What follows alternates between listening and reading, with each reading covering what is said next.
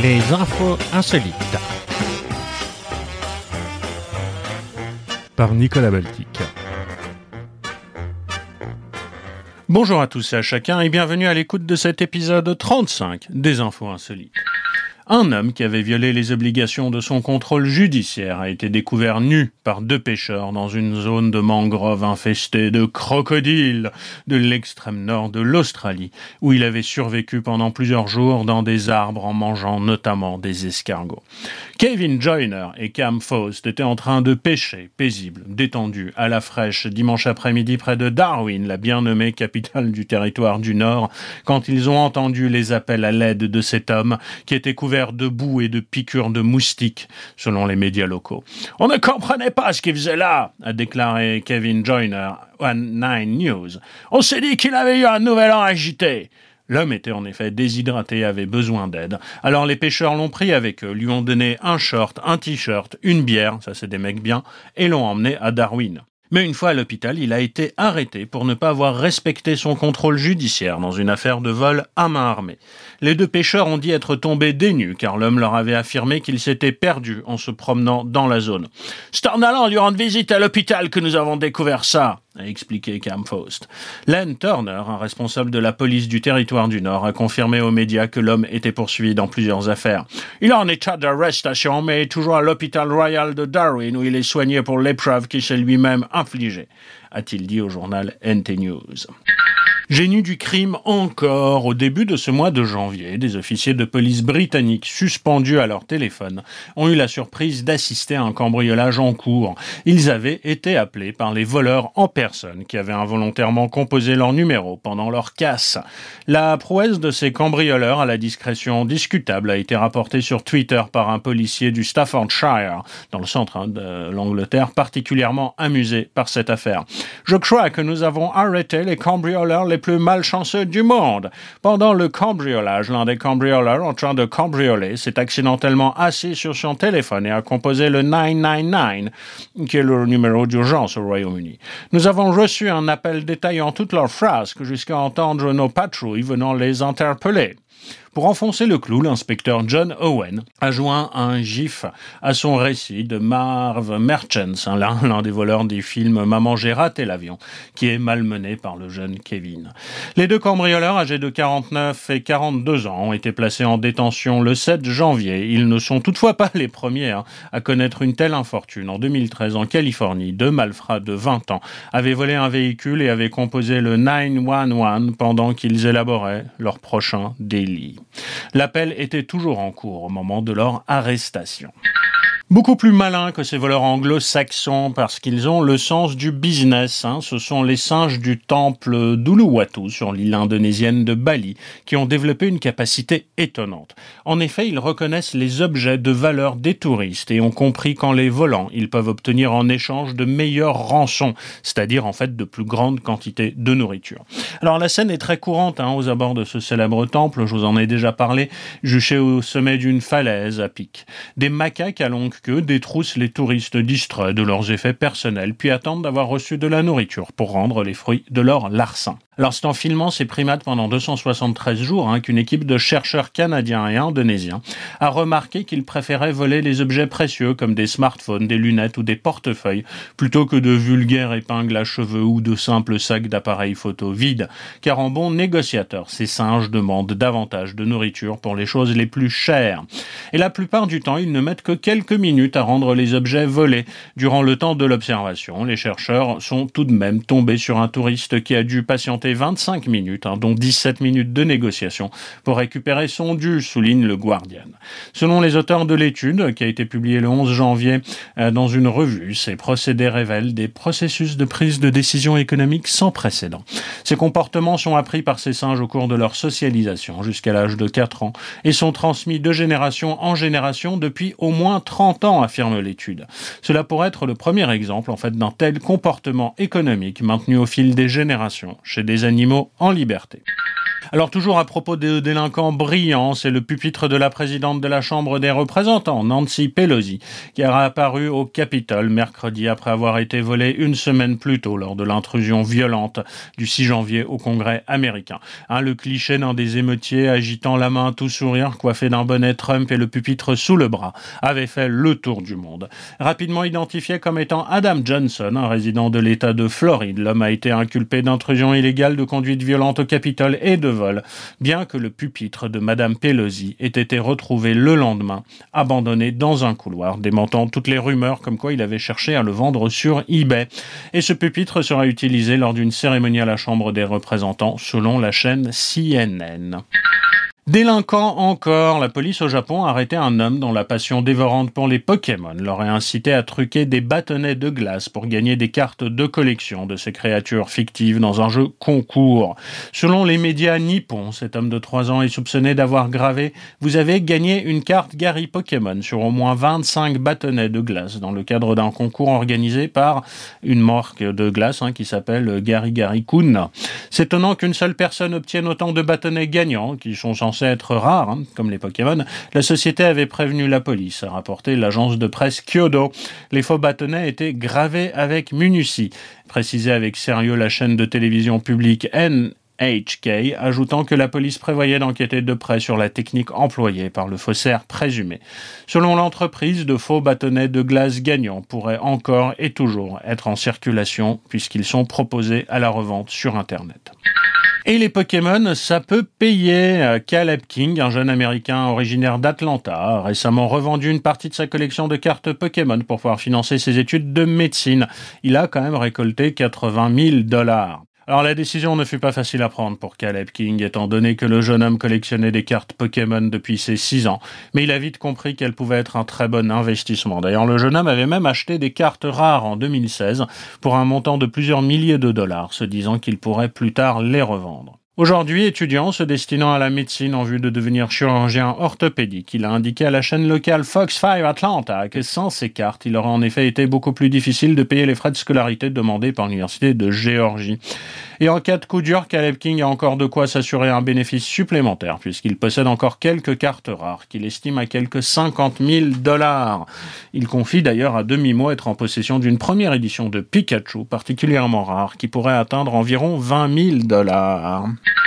Trésor encore. Alors qu'ils étaient récemment en train de nettoyer les écouts d'un quartier de Bruxelles, des agents de nettoyage belges ont découvert deux lingots en or, nous raconte The Brussels Time. Après avoir trouvé les lingots, les nettoyeurs belges ont immédiatement appelé la police et une enquête a été ouverte. Les autorités cherchent notamment à savoir si ces lingots, dont la valeur est estimée à près de 100 000 euros, ont une origine délictueuse, s'ils sont par exemple liés à un vol comme l'a fait savoir un porte-parole de la police de Bruxelles, Issel, au quotidien Le Soir. Et c'est Slate qui nous fait remarquer que si ce genre de découverte reste rare euh, en Belgique, un pays voisin est en revanche bien plus habitué, la Suisse. En effet, les égouts helvètes regorgeraient d'or, c'est au moins ce qu'affirme une étude de l'Institut suisse de la recherche sur l'eau.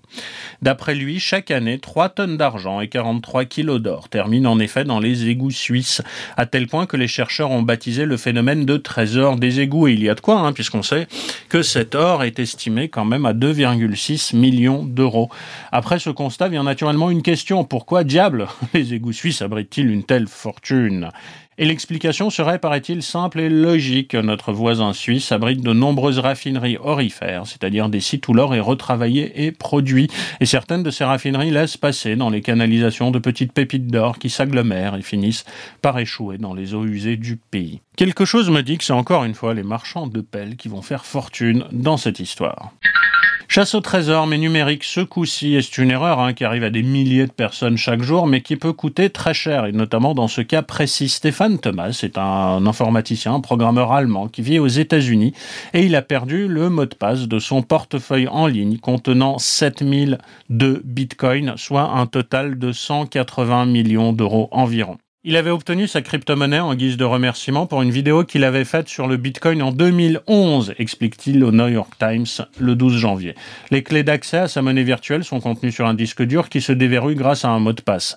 À cette époque-là, il avait noté celui-ci sur un morceau de papier. Ce qui devait arriver arriva. Il a perdu le précieux sésame. Bon, faut dire que ça valait nettement moins de sous euh, il y a une dizaine d'années. Alors la sécurité des portefeuilles Bitcoin est telle que l'on ne peut pas modifier son mot de passe facilement. Et si on se trompe dix fois d'affilée en essayant de se connecter, le compte se ferme à tout jamais. À l'heure actuelle, Stéphane Thomas a épuisé huit tentatives l'Allemand est pas le seul. Hein. Le quotidien américain, donc le New York Times, raconte également l'histoire de Gabriel Abed, qui a perdu près de 25 millions de dollars parce qu'un de ses collègues a formaté l'ordinateur sur lequel était noté le mot de passe. En tout, selon l'entreprise Chainalysis, spécialisée dans les statistiques autour des crypto-monnaies, 20% des 18,5 millions de bitcoins existants sont perdus ou sur des portefeuilles inaccessibles. Hein. C'est une perte qui est quand même estimée au cours du jour à 140 milliards de dollars. Alors conscient hein, de la valeur immense du disque contenant ces bitcoins, même sans mot de passe, Stéphane Thomas l'a fait stocker dans un lieu sécurisé. Il espère éventuellement que des hackers ou des spécialistes des crypto-monnaies arriveront un jour à l'aider à craquer sa sécurité. En attendant, le laisser loin de lui permet également de se préserver. J'en suis arrivé à un point où je me suis dit laisse cela au passé juste pour ta santé mentale, explique-t-il. Pas sûr que ce soit quand même facile tous les jours. 180 millions de dollars. Allez, après tous ces losers, parlons un peu de chanceux. C'est le gagnant du Super Loto du Nouvel An qui a révélé avoir remporté le jackpot de 13 millions d'euros grâce à des numéros vus sur l'emballage d'une sauce piquante. Alors cet homme, originaire de l'Isère, euh, qui a tenu à rester anonyme, euh, ne joue quasiment jamais. Il n'avait pas de numéro fétiche ou porte-bonheur euh, qu'il tenait particulièrement à inscrire. Alors quand il a décidé de tenter sa chance le 31 décembre pour la première fois de l'année 2020, et il a raison, hein, parce qu'il faut jouer au loto au maximum une fois par an. L'impôt sur la connerie se paye une fois par an, pas plus. Et il a cherché donc l'inspiration dans ce qui l'entourait. Et se trouvant dans sa cuisine, il a d'abord posé les yeux sur des paquets de produits vitaminés, avant d'apercevoir une sauce Sur une impulsion, l'individu alors remplit sa grille de loto avec les six chiffres qui se trouvaient sur le code barre du flacon. Grand bien lui en a pris car ce sont ces numéros qui se sont ensuite affichés pour le tirage du gros lot. Il faut savoir pimenter sa vie, a malicieusement commenté le chanceux qui a mieux fait euh, voilà, de pas faire l'école du rire. Il a maintenant pour projet de faire des travaux dans sa maison et de partir en voyage. J'ai beaucoup de passion dans la vie, je vais pouvoir m'y adonner encore plus, prévoit-il. Enjoy encore plus de bol pour cet enfant de 9 ans qui a été sauvé d'une balle en pleine poitrine par son crucifix le soir du Nouvel An à Las Talitas en Argentine. Pour nous, c'est un miracle, a déclaré la mère de Tiziano. L'enfant jouait devant chez lui avec sa sœur et son cousin quand il a soudain ressenti une douleur au niveau de la poitrine. Il a alors aperçu une balle au sol près de lui. Transporté à l'hôpital, le garçon argentin n'a été que légèrement blessé par l'impact et a pu sortir moins d'une heure après son arrivée dans l'établissement, rapporte le Daily Mail. Une fois de retour chez lui, le garçon a retrouvé son crucifix et sa chaîne par terre. La croix en argent reçue en cadeau de la part de son père était trouée au milieu. C'est à ce moment-là que l'enfant et sa famille ont compris comment la balle n'avait pas causé plus de dommages. Une enquête a été ouverte par la police pour trouver l'auteur du coup de feu. L'histoire ne dit rien sur les investigations menées par le Vatican au sujet de ce miracle. Et les humains ne sont pas les seuls à avoir parfois du bol. C'est un pigeon américain qui était sur le point d'être euthanasié par les autorités australiennes pour s'être affranchi des mesures de quarantaine et qui était vendredi en passe d'être sauvé. Des experts affirmant que sa bague d'identification donc était probablement fausse. Ce pigeon voyageur aurait volé quelques 15 000 kilomètres pour rallier l'état de l'Alabama dont il est supposé être originaire à la ville de Melbourne. Les médias australiens ont relaté comment Kevin Burn, un habitant de Chelly Bird, hein, le bien nommé, un habitant de la deuxième ville d'Australie, a découvert le désormais célèbre volatile. La bague que Joe, c'est ainsi qu'on l'appelle, hein, ainsi surnommé en référence au nouveau président américain porté à la cheville, laissait supposer qu'il s'agissait d'un pigeon de concours américain. Mais les autorités australiennes ont pointé que Joe pouvait constituer une menace en matière de biosécurité et qu'il pouvait être euthanasié pour éviter tout risque de propagation de maladies. Mais vendredi, nouveau coup de théâtre. Selon des colombophiles, Joe n'appartiendrait pas à une race de pigeons élevés pour participer à des courses aux États-Unis, contrairement à ce que sa bague laissait à penser. Il s'avère que le volatile était plutôt un pigeon australien de la race des Tumbler Turk. Ils ne sont pas élevés pour voler sur de longues distances, mais pour faire des figures dans les airs. Ce sont plutôt des oiseaux de spectacle, a expliqué à l'AFP Lars Scott de l'association chargée de sauver les pigeons de Melbourne. L'association américaine des pigeons de course, déjà que ça existe, ça me rend fou, l'association américaine des pigeons de course donc a confirmé cette version sur son Facebook, affirmant que le propriétaire américain auquel la bague permettait de remonter a déclaré qu'il n'avait pas possédé Joe. L'oiseau portait ce qui semble être une identification américaine. Le ministère travaille toujours pour déterminer son authenticité, a déclaré le porte-parole du ministère de l'Agriculture. Un peu plus tôt, et pour vous donner un peu une idée hein, de l'histoire que cela représente en Australie, le vice-premier ministre australien Michael McCormack s'était montré menaçant. Si Joe est arrivé sans respecter nos mesures strictes en matière de biosécurité, alors, pauvre Joe, soit tu rentres chez toi, soit tu fais face aux conséquences a déclaré à la presse M. McCormack. Le prédécesseur de ce ministre avait en 2015 déjà menacé d'euthanasier les deux chiens de l'acteur américain Johnny Depp et celle qui était alors son épouse Amber Heard, car ils n'avaient pas respecté les dix jours de quarantaine obligatoires pour les animaux entrant en Australie. Ils avaient réussi à les sauver en les renvoyant très vite dans leur pays. Oiseau encore, la reine des corbeaux de la tour de Londres est portée disparue, a déploré jeudi son maître, s'empressant de préciser que sept volatiles vivent toujours sur le site, condition indispensable hein, pour éviter la chute du royaume, vous le savez. Merlinda, décrite comme un oiseau au caractère indépendant, n'a pas été vue depuis plusieurs semaines dans l'enceinte de cette forteresse historique qui borde la rive nord de la Tamise. Une nouvelle inquiétante car selon la légende, hein, solidement ancrée, si tous les corbeaux venaient à quitter la tour, le royaume s'effondrerait et le pays serait plongé dans le chaos. C'est un décret royal qui a été émis par Charles II en 1630. Il doit y avoir au moins six corbeaux sur le site à tout moment. La tour de Londres où sont entreposés les joyaux de la couronne a envoyé un communiqué pour rassurer les Britanniques. Nous avons actuellement sept corbeaux ici à la tour et un de plus que les six requis. Depuis qu'elle avait rejoint la bande de volatiles en 2007, Merlinda était sans conteste la reine des corbeaux de la tour. Même si elle prenait parfois la poudre des scampettes, elle avait jusqu'à présent toujours rejoint ses congénères Poppy, Erin, Ghibli, Rocky, Harris, Grip et Georgie. Son maître, Chris Crave, redoute qu'elle ne soit montée au ciel pour de bon. Merlin est un corbeau à l'esprit indépendant qui a quitté l'enceinte de la tour à de nombreuses reprises, mais je suis son ami et normalement elle revient. Mais cette fois, elle ne l'a pas fait et je crains qu'elle ne soit plus parmi nous, a-t-il déclaré à la BBC. Même si les menaces d'effondrement du royaume constituent un mythe et une légende, le maître des corbeaux n'en est pas moins prudent. Nous avons sept corbeaux ici à la tour de Londres, six par décret royal et bien sûr j'en ai encore un de rechange. Donc pour l'instant, tout va bien. Et partons en Inde, le pays des vaches que l'on ne mange pas. Parce que oui, l'Inde va organiser un test de connaissance sur la vache à l'échelle nationale dans le cadre d'une nouvelle campagne du gouvernement nationaliste hindou pour promouvoir et protéger cet animal sacré dans le pays, on a, ont annoncé les autorités mercredi. Un test visant à aiguiser la curiosité à l'égard de la vache se déroulera en ligne le 25 février. Il permettra d'évaluer les conséquences sur l'espèce bovine, mais aussi de sensibiliser et éduquer le public, selon l'Agence de protection des vaches, la RKA, créée par l'administration du Premier ministre Narendra Modi. La participation au test sur la base du volontariat OUF est gratuite, se fera en ligne sur le site de la RKA qui a appelé au soutien de tous les États du pays pour cet événement géant. Le jour du test, il s'agira de répondre en une heure à 100 questions à choix multiples, formulées en hindi, en anglais ainsi qu'en 12 langues régionales, et le test sera ouvert aux enfants et aux adultes, y compris étrangers. Chaque participant recevra un diplôme et les meilleurs empocheront en outre des récompenses selon le ministère de la Pêche, de l'Élevage et de l'Industrie laitière. Au sein de l'écrasante majorité hindoue du pays, nombreux sont ceux qui sacralisent la vache, hein, évidemment, mais l'animal est devenu sous l'air maudit un sujet de sensibilité accrue. Son gouvernement a fait de la vache une priorité absolue, a investi des millions de dollars dans des programmes de protection et d'études.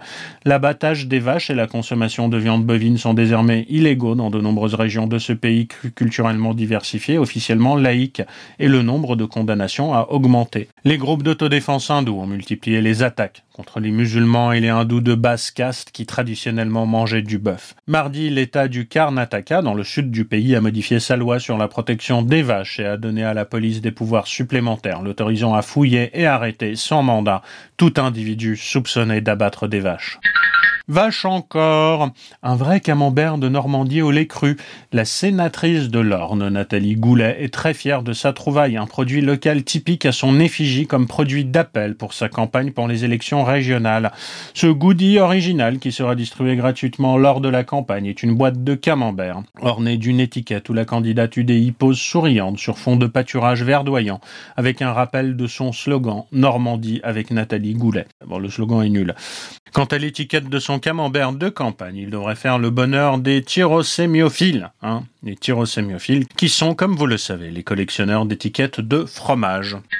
Alors à propos de portraits euh, qu'on colle sur de la cam que l'on cherche à vendre, les autorités du Honduras ont saisi lundi des paquets de cocaïne marqués d'un facsimilé de la carte d'identité du plus célèbre trafiquant de drogue colombien mort il y a 28 ans. Et oui, cette saisie insolite d'un total de 25 kilos de drogue a été effectuée à bord d'un bateau échoué sur la côte de la Mosquitia, dans l'est du Honduras, après avoir été pris en chasse par un bâtiment de la Marine nationale. Même si les trafiquants sont parvenus à prendre la fuite, les autorités ont récupéré des paquets de drogue et les trafiquants ont l'habitude de les marquer avec des logos, des noms, des numéros, mais cette fois ils portaient un visage, celui de Pablo Escobar, tué en 1993 à Medellín lors d'une opération de la police colombienne.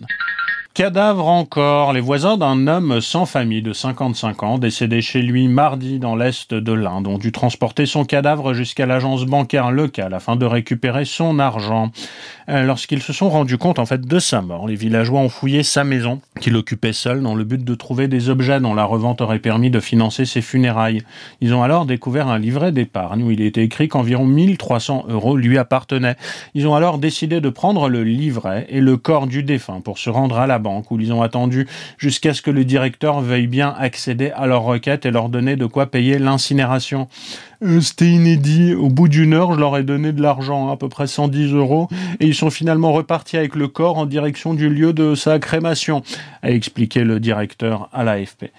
Euh, la situation particulièrement morbide a créé la panique dans l'agence, a ajouté le banquier.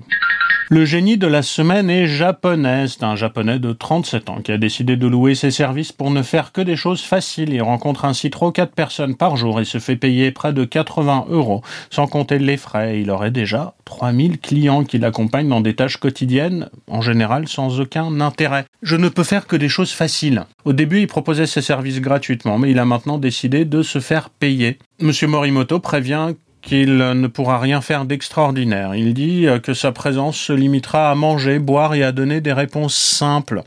Il a donné quelques exemples d'utilisation de son temps de présence aux côtés des clients. Ainsi, il a été embauché pour déjeuner, des pour des photos sur Instagram, accompagner une personne demandant le divorce ou attraper des papillons dans un parc. Plus étrange, un homme l'a engagé pour décrire un meurtre qu'il avait commis, un autre pour qu'il l'emmène sur le lieu où il avait fait une tentative de suicide. Une autre fois, Morimoto s'est contenté d'écouter des soignants, évoquant leurs problèmes au travail. Euh, je suis pas un ami ou une connaissance. Ça libère de toutes les choses ennuyeuses qui accompagnent les relations tout en me permettant de soulager le sentiment de solitude des gens, confie le Tokyoite. L'homme est marié, il a obtenu un diplôme de physique à l'université d'Osaka. Après avoir travaillé dans l'édition, il s'est lancé dans cette entreprise. Une série télévisée est inspirée de son quotidien qu'il a raconté dans plusieurs livres. Connerie humaine encore, les autorités afghanes ont décidé de retirer de la circulation les plaques d'immatriculation de véhicules contenant le nombre 39, depuis longtemps associé dans le pays au proxénétisme et à la prostitution. Le vice-président a annoncé qu'un décret en ce sens serait pris cette semaine pour mettre fin à ce qui était devenu une source tentante de corruption dans l'administration afghane. Le nombre 39 sera retiré du système de circulation. Il se dit que des gens payent 300 dollars de bakshish pour éviter ce nombre, a-t-il expliqué sur son compte Facebook. Les malheureux conducteurs de véhicules dont la plaque d'immatriculation contient un 39, devenu quasi synonyme de proxénète dans ce pays musulman, sont régulièrement soumis aux insultes et aux railleries. Alors, l'origine exacte du sens s'est perdue au fil du temps, mais certains disent que 39 était le surnom d'un souteneur fameux de la ville de Herat, dans l'ouest, qui le tirait du numéro de sa plaque d'immatriculation.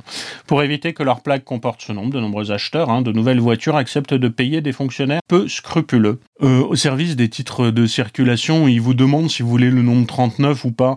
Euh, si vous dites non, ils vous demandent de leur graisser la patte, a expliqué à l'AFP Hakim, un marchand de voitures de Kaboul. Selon lui, personne n'acceptera d'acheter une voiture d'occasion avec ces chiffres car c'est considéré comme honteux. L'an passé, j'ai dû vendre deux voitures pour presque la moitié de leur prix car ils avaient 39 dans leur plaque d'immatriculation, a-t-il ajouté. L'infamie liée au 39 ne se limite même plus aux véhicules. Des Afghans peuvent aussi être moqués parce que ce nombre figure dans leur numéro de téléphone ou leur adresse. De ce côté-ci du monde, les habitants du Rhône, eux, se portent plutôt bien. Rien à voir avec une forte envie de Béziers. Fou de joie après la victoire de son équipe contre les Biterrois, un joueur de Nevers a décidé de soulever l'arbitre du match pour fêter l'événement. Ce geste, interdit par le règlement, lui a valu un carton rouge. Tandis que Nevers venait d'arracher la victoire à 30 contre 25 face à Béziers ce vendredi 8 janvier lors de la 15e journée de Pro D2, un joueur de l'équipe gagnante a laissé exploser sa joie. L'ailier fidjien s'est alors glissé derrière Laurent Milliotte, qui arbitrait le match, et l'a soudainement soulevé de terre comme un trophée. Si la scène peut faire sourire, Laurent Milliotte, lui, n'a pas apprécié le geste. Hein, le règlement du rugby interdit formellement de toucher l'arbitre, et celui-ci a été contraint d'infliger un carton rouge au joueur de Nevers, dont la bonne humeur n'a pas été entamée par cette sanction. Invité à s'exprimer après la rencontre, le manager de l'équipe de Nevers a vivement critiqué le comportement de son joueur. C'est inadmissible, il sera puni. Je ne sais pas ce que va décider la commission de discipline. Par contre, moi, je vais m'occuper de lui, je peux vous dire que ça va très très mal se passer, a-t-il déclaré. Les voies du Seigneur sont impénétrables, paraît-il, sauf peut-être pour Justin Bieber, qui sera en train de se former pour devenir pasteur. Il est très engagé dans l'église évangélique chrétienne Hillsong. Hein. Le chanteur serait en train de passer son cap dans son implication auprès de cette communauté, en croire les nombreux sites internet, et notamment le Daily Mail. Son grand ami, Karl Lenz, un prédicateur au look de hipster de l'église Hillsong, vient d'être limogé de l'organisation qu'il dirigeait depuis 2010 pour pourquoi il aurait trompé sa femme et l'Église est connue pour ses positions homophobes et extrémistes et aurait donc contraint Karl Lenz à quitter son poste suite à des fautes morales, selon le site de Hockey Magazine. Vous voyez les sources quand même. Hein. De quoi pousser Justin Bieber à vouloir occuper ce poste vacant. Justin ne s'est jamais senti aussi heureux et sain. Il dit qu'il doit bien ça à l'Église. Il veut devenir un prêtre à part entière d'ici l'année prochaine, a confié un membre de l'Église au site People. Tombé très tôt dans les affres de la drogue et d'arrestations en tout genre, hein. la jeune star devait beaucoup à ce culte et notamment à Karl Lenz, une sorte de phare dans ses nuits de débauche, devenu au fil du temps l'un de ses amis proches. Certains chuchotent même que ce second père lui aurait sauvé la vie et ne serait pas étranger à son mariage. Ouais, bon, si ça lui permet d'arrêter de chanter. Déchéance encore. Parlons un peu de Chuck Norris, qui serait corse de cœur. En fait, pas vraiment. Vous l'avez peut-être vu, une vidéo de l'acteur américain souhaitant la bonne année au Bastia, et en particulier aux commerçants de la ville, a fait le tour des internets ces derniers jours. Alors, il s'agissait en fait d'une opération publicitaire. En effet, l'ancien acteur, euh, notamment, hein, de Walker Texas Ranger, a lancé Patch et Salute. Il lit en fait un script fourni par l'association des commerçants de Bastia. Euh, ces derniers se sont rendus sur une application Internet qui permettent d'obtenir des messages personnalisés de stars contre de l'argent. On a passé en revue la liste des personnalités en cherchant celle qui pourrait bien plaire à Bastia et Chuck Norris s'est imposé, c'était le choix le plus rigolo, tout le monde le connaît et puis c'était pas le plus cher, explique euh, à la télévision d'un air amusé Daniel, président de l'association en question. En tout, ça, il aura fallu débourser 328 euros pour cette petite dédicace d'un homme qui a marqué la pop culture de son empreinte. Si moi, on m'avait dit qu'on pouvait se payer Chuck pour 328 balles, je l'aurais jamais cru. Et c'est tout pour cette semaine d'Infos Insolites. Je vous souhaite une excellente journée. À très bientôt. Portez-vous bien. Bisous. Écoutez des podcasts. Bisous. À bientôt pour de nouvelles aventures insolites. C'était Nicolas Baltic. À très bientôt.